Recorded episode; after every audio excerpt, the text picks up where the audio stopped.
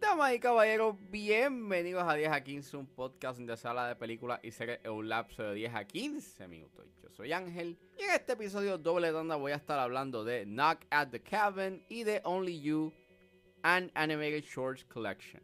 Knock at the Cabin está disponible en Peacock, mientras que Only You, an Animated Shorts Collection está disponible en HBO Max. Así que sit back, relax, que 10 a 15 acaba de comenzar.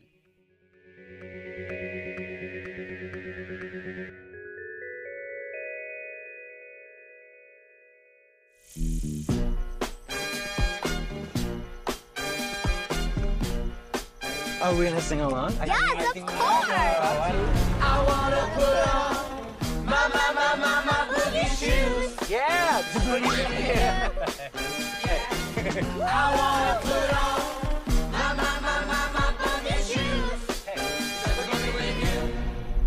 Knock at the Cabin es una película escrita y dirigida por M. Night Shyamalan y está basada en la novela de The Cabin at the End of the World de Paul Tremblay. El elenco lo compone Jonathan Groff, Ben Aldridge, Kristen Cui, Dave Batista, Nikki Amuka Bird, Rupert Grint y Abby Quinn. Y trata sobre de que mientras vacacionan, una niña y sus padres son tomados de rehén por unos extraños armados que le ordenan a la familia a tomar una decisión para evitar el apocalipsis. Disclaimer, esta película tiene temas de suicidio y temas implícitos de homofobia, por lo cual sugiero discreción. Pues, esta película estrenó en febrero, pero creo que en este mes estrenó en, en Peacock y es una película que tiene un concepto que está interesante, pero que al final termina siendo bien decepcionante. Yo creo que mi gran problema con esta película es que su tensión se disuelve bastante rápido. Like, el principio está sólido. Pero poco a poco, la manera en cómo está construida la película, que es a base de flashbacks, o sea, salen del presente para presentarte unos flashbacks, en verdad afectan bastante a el ritmo que tiene en su tensión. Y yo sé que los flashbacks están como para crear una cierta lucha sobre la decisión que los personajes tienen que tomar, pero nuevamente a nivel de tensión detiene por completo el ritmo. Al igual que la duración de los eventos, yo pienso de que los eventos tenían que haber durado la misma duración que dura la película, valga la redundancia. Creo que el que la película expanda o se tarde más de lo que debería crea un cierto tipo de artificialidad que en verdad para mí le resta bastante al suspenso que la película puede tener. Hay sus decisiones estúpidas en esta película y el final lo encuentro bastante cuestionable porque pienso que caen en unos tropos y clichés narrativos que han caído eh, eh, con otros personajes de la comunidad LGBTQIA+, y en verdad, ah, no sé, en verdad ese, ese, ese final me resultó un tanto amargo. Y si lo comparas con el final de el libro, es mucho más ambiguo y es mucho más tétrico, creo que la decisión de Shyamalan cambiar el final no funciona para nada. Es muchísimo más cuestionable. Según leí, el final, aunque también es como un tanto controversial, creo que lo que hacen, la intención que tiene detrás ese final original del libro es mucho más poderoso que el final que tenemos en esta película. Creo que la verdad es sumamente cuestionable, al igual que pienso que los temas que presentan, que están bien interesantes porque habla como que de la humanidad, este cuestionamiento de que si la humanidad merece la pena ser salvada. Y aunque el tema está cool, pienso que sus metáforas son sumamente obvias. Desde que aparece Batista y la intención que tiene detrás, yo sabía lo que querían hacer. Y cuando al final te revelan lo que son, es como que, yeah, ya yo lo sabía. Al igual que su final, el final es tan obvio. Like, el final es tan carente de ambigüedad que creo que si hubiese estado más cool si hubiese dejado ese sentido de ambigüedad en la película, porque pues te hace cuestionar bastante si los eventos que pasaron y, oh, y lo que están este, diciendo los personajes, pues es verdad. Pero al, al final dejarte claro, you know, lo que son los personajes y toda la cosa, como que pues, pues, pues ok. Ok, Gracias. Batista hace un buen trabajo, en verdad. Él, el elenco hace un buen trabajo. La fotografía está nice.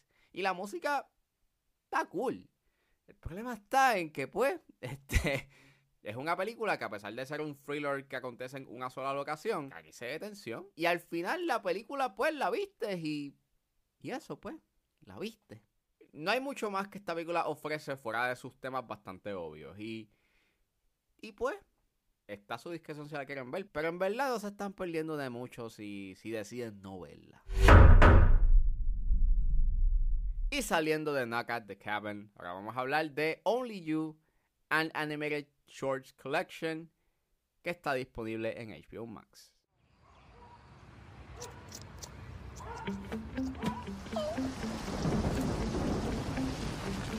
This is the most dangerous part.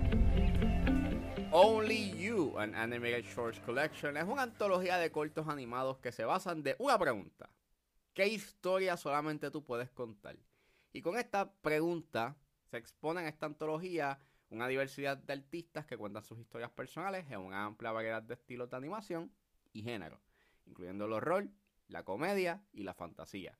Disclaimer, algunos de estos cortos tienen temas de depresión, ansiedad y suicidio, por lo cual sugiero discreción. Antología salió creo que la semana pasada y me sorprendió bastante porque dije como que contra, esto puede ser como el Love, Death and Robots de HBO Max. Pues overall, es una antología que está fine.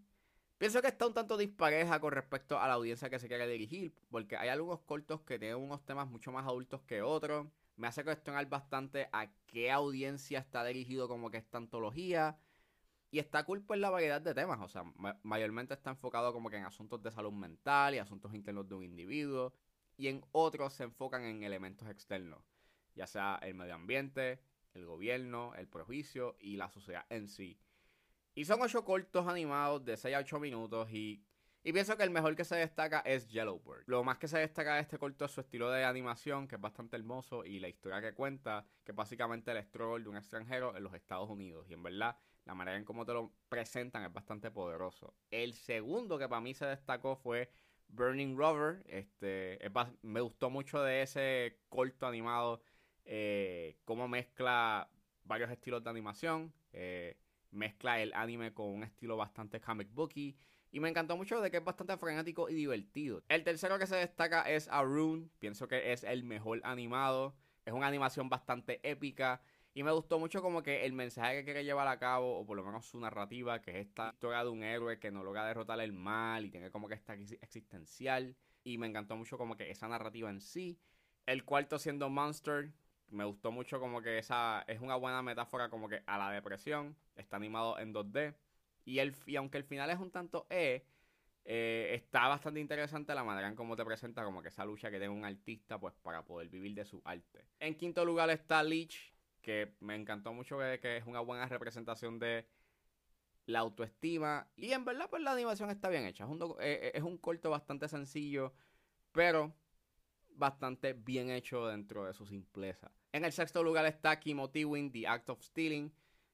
Un corto bastante ameno, pero a nivel metafórico, que pienso de que hay unos temas que te presenta eh, de manera inicial que no s- decide desarrollar al final.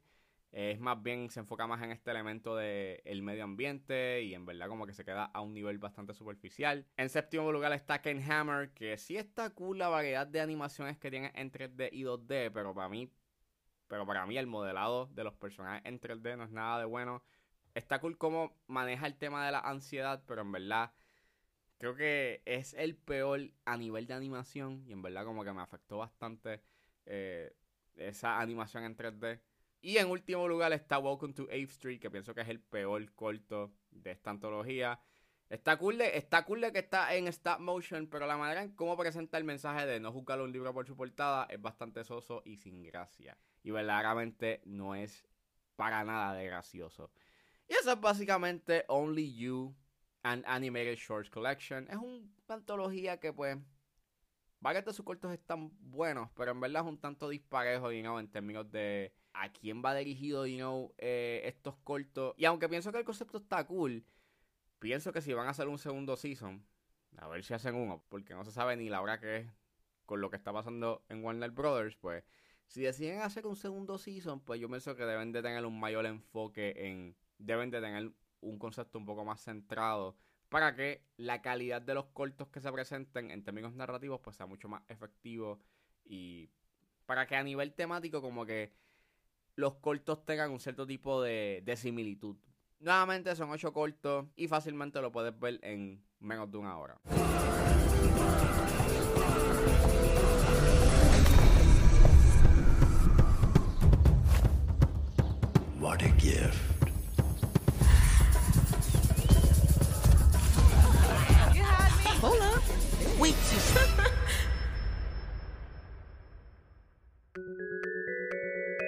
Eso fue todo en este episodio de 10 a 15. Espero que les haya gustado. Suscríbanse a mis redes sociales. Estoy en Facebook, Twitter e Instagram con Jales.pr. Recuerden suscribirse a mi Patreon con un solo dólar. Pueden suscribirse a la plataforma y escuchar antes de su estreno los episodios de 10 a 15 y a 4x3.